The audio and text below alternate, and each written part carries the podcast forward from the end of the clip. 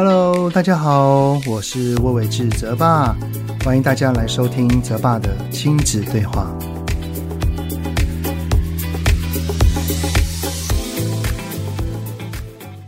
Hello，你们好，欢迎收听泽爸的亲子对话。我是亲职教育讲师魏玮志泽爸。在这个暑假期间呢，相信我们一定很常跟孩子在一起相处哈。而且近期呢，说不定因为疫情的缘故，这个我们跟孩子长时间的相处已经从五月份就开始了哈，对不对？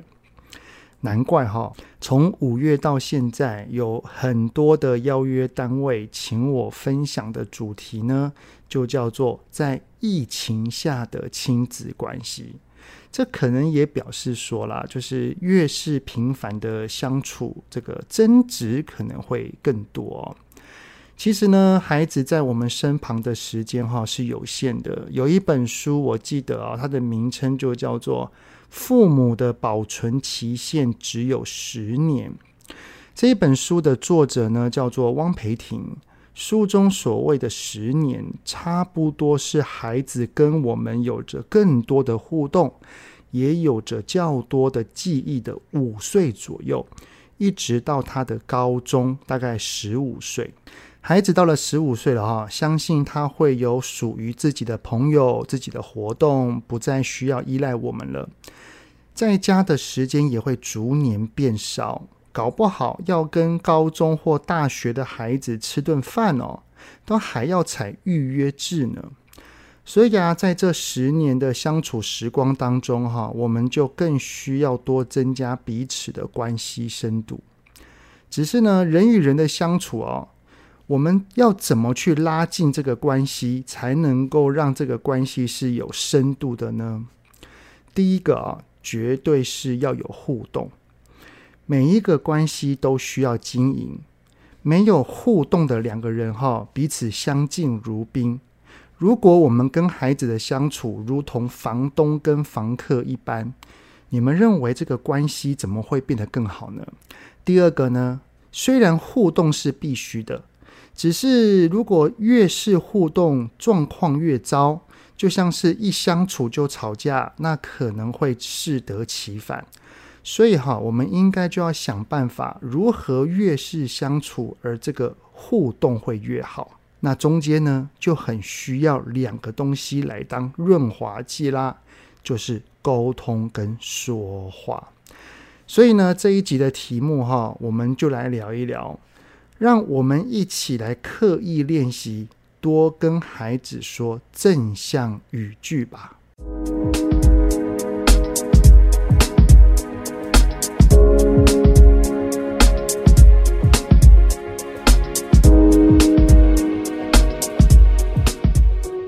我常在演讲时分享一个情境哈，就是假设孩子写功课，他已经从晚上六点多很努力的写到八点多了啊，但是依然没有写完，反而呢越写越乱。此时爸爸走了进来，他看到了，很生气的大吼说：“现在几点了？你在搞什么啊？你真的很会拖诶，写的字怎么这么丑啊？”其实哈，爸爸生气的背后，我相信是关心跟担心。关心孩子的健康，担心孩子的功课没有能写好。我们会关心跟担心孩子，都是因为爱他。但是我们想一想，他有感受到我们对他的爱吗？好像没有哦，对不对？似乎只有感受到我们的生气跟怒意。是什么原因会这样呢？明明是很爱孩子的，但是却只会对他生气呢？通常哈，原因有两个。第一个呢，就是我们大人内在有了情绪，而且往往是负面的情绪。当我们的心中有了负面情绪，我们的大脑会瞬间被情绪所吞噬掉。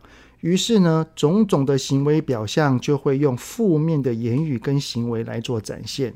所以啊，要跟孩子做好沟通，最重要的步骤就是要先把自己的情绪给稳定住。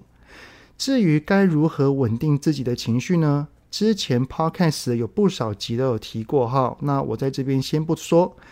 嗯、有兴趣想了解的你们都欢迎往前面寻找啊。那第二个原因呢，就是我们从小到大所学习到的惯性。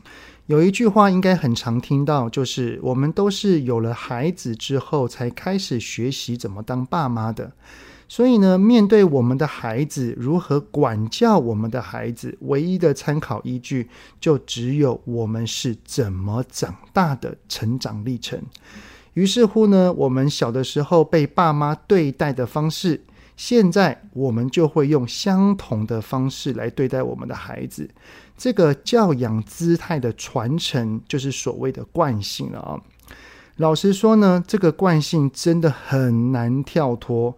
想一想哈，毕竟我们从出生到现在，不管是自己当孩子的时候，还是现在有了孩子，我们所看的、做的、体验的，都是用否定、指责、命令、说服等等的这些语句，所以要更改、要调整，的确是困难的。所以啊，我常会听到有一些家长说：“哈，他他们说听完了我的讲座之后，一开始有很努力的在调整，但是大概两周的时间就会被打回原形了。”那另一个我们没能坚持下去的原因呢，就是因为。挫折，我们非常非常努力的哈，想要当一个好好爱孩子的爸妈。于是呢，我们会看教养书，我们会来听讲座，我们看了听了，想要改变，回到家用那个改变的方式，用良善的说话语气，用关爱的言语来跟孩子说话跟对话。没有想到孩子听了之后，反而却说：“嗯，好恶心哦，哎。”爸，你可不可以不要这样子讲话？好奇怪哦！当我们很努力的想要改变，但是听到这一些语气的时候，我们的确会充满了挫败哦。其实这也不难想象啦，因为我们的孩子也不习惯啊，对不对？我们的孩子年纪有多大哈，他承接住我们的应对姿态就有多久。一个长期接收的方式，他一直都是看到我们用比较传统的那些惯性的方式来对他们，突然转变了，他也会觉得不习惯啊，会有抗拒心啊，这也很正常的嘛，对不对？所以呢，我们该做的是什么？我们该做的就是不断的练习，然后坚持下去，而且啊，这个练习是在日常生活当中。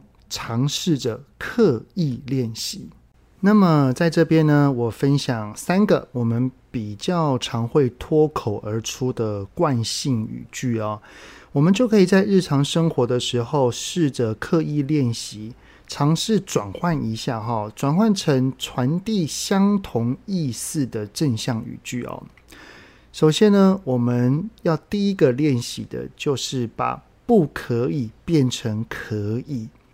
像是不可以跑，不能跳，不要打。当我们看到孩子的一些行为的时候，哈，很容易脱口而出一些否定的禁止语句。只是当孩子很专注在做一件事情的时候，特别是年幼的孩子，他就越难去翻译这个句子。呃，我来举例一下哈。假设有人要我们把眼睛闭起来，那我们就把眼睛闭起来一下哈。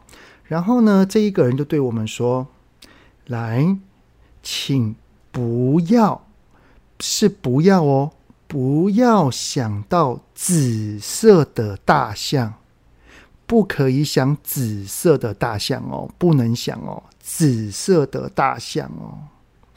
来，请问一下。”刚刚我们的大脑浮现出的画面是什么？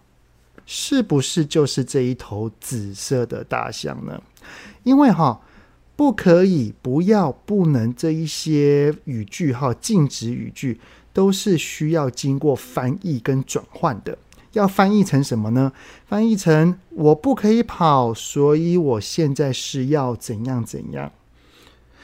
但是如果因为专注于当下而无法翻译，我们的大脑呢就会自动省略掉“不可以”“不能、不要这一些否定词句，反而呢，后面的不管是动词还是形容词啊，就会自动的跑到我们的脑中，导致呢，一个正在专注当下的孩子，他听不到不可以跑，他只有听得到。跑这个字，这也是为什么哈，我们越是在孩子的背后大喊“不要跑”，他反而是跑得越起劲；我们越是在百货公司跟孩子说“不可以碰”，他越是想要碰啊。那我们应该怎么说呢？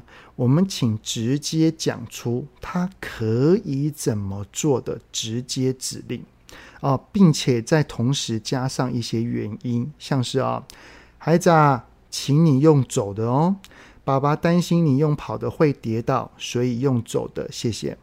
孩子啊，在沙发上，请你要用坐的哦，因为爸爸不希望沙发被跳着跳着就坏掉了，所以请坐着。好，这是第一个哈。那第二个呢，就是不说批评的负面标签，而是要多给孩子贴上正向标签。有哪一些负面标签呢？像是你真的很调皮耶，你实在是有够不听话的，你怎么这么爱哭啊？当我们一个人哈听到一个负面的形容词来形容自己的时候，非常奇妙哦，我们的大脑会不知觉地透过日常行为来找寻我是否真的是如此的证据。如果我真的找到了，我反而会坚定自己，没错，我就是这样。诶，就很像是对着一个男孩说：“诶，你真的有够调皮的。”于是呢，“调皮”二字这个形容词就是一个标签贴在他的身上。于是，当他越是做出一些类似的行为时，他就会更加的认定说：“没错，我真的很调皮耶。”然后呢，一次、两次、三次，越来越多之后，他也会产生一个自我认同的。没错，我就是调皮，怎样？好，那以往哈最鲜明的例子呢，就是放牛班这三个字了。相信哈，我们都是希望孩子可以越来越好的。如果我们是希望他好，希望他能够对自己的认定是往正向的认知走的话，我们就避免掉，我们应该要避免掉负面标签的形容词，我们就要多使用正向标签来形容它。嗯、就很像是哈，一个水杯里面有半瓶水，有些人会说。哈，我怎么只剩下一半？但是也有人会说，Yes，我还有一半。所以，同样的一个东西，同样的一个行为，往往都会有一体两面的形容词，就看我们是怎么看待他这个观点的。就像是有人说啊，看到我的女儿在哭闹，可能会说，哎，泽爸，你女儿实在是就鲁为就欢了呢。但是我更喜欢形容我女儿说。女儿啊，你真的是一个有主见、有想法、够坚持的性格，爸爸很欣赏。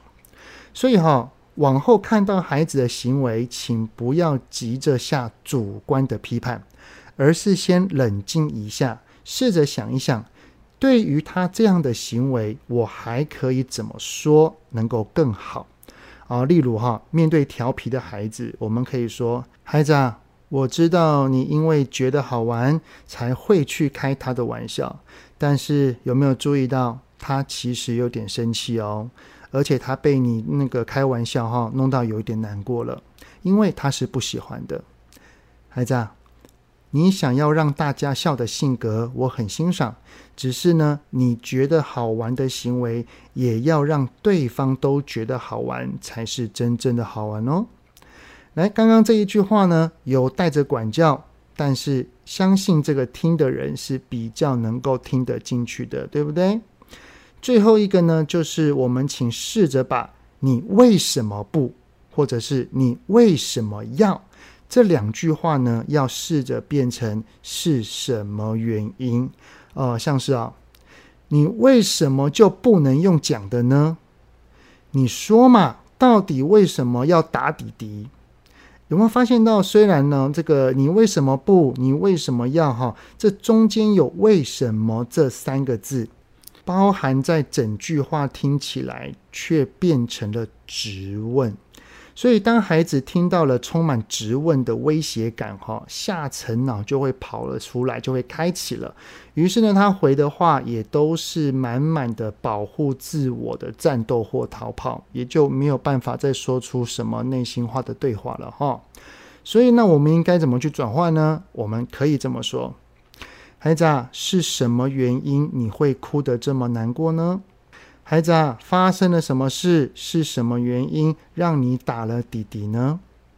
此时呢，我们再配合一些温和的表情、姿态跟语调，我相信呢，孩子就会好好的来跟我们对话啦。那上述的内容呢，呃，都收录在我的书《世界越快，对孩子说话要越慢》，也都欢迎参考哦。其实哈，该如何跟孩子好好的说话哈，其实还有非常非常多的正向语句可以来做举例啊。我这边呢，先举三个。如果这一集反应不错的话，我再来出第二集好了。所以觉得喜欢要敲碗的话哈，都欢迎留言告诉我哦。好的，那节目就先到这边啦。希望今天的正向语句可以带给我们一些些的领悟，然后呢，在日常生活当中试着用用看，或许就会发现到说，当我们跟孩子说话有改变说话方式之后，后续的沟通就会自然顺了起来。很谢谢你们的聆听，有任何想听的内容，都欢迎在 Apple Podcast 底下。先五星按个赞，然后再留言告诉我哦。泽爸的亲子对话，我们下次再见喽，拜拜。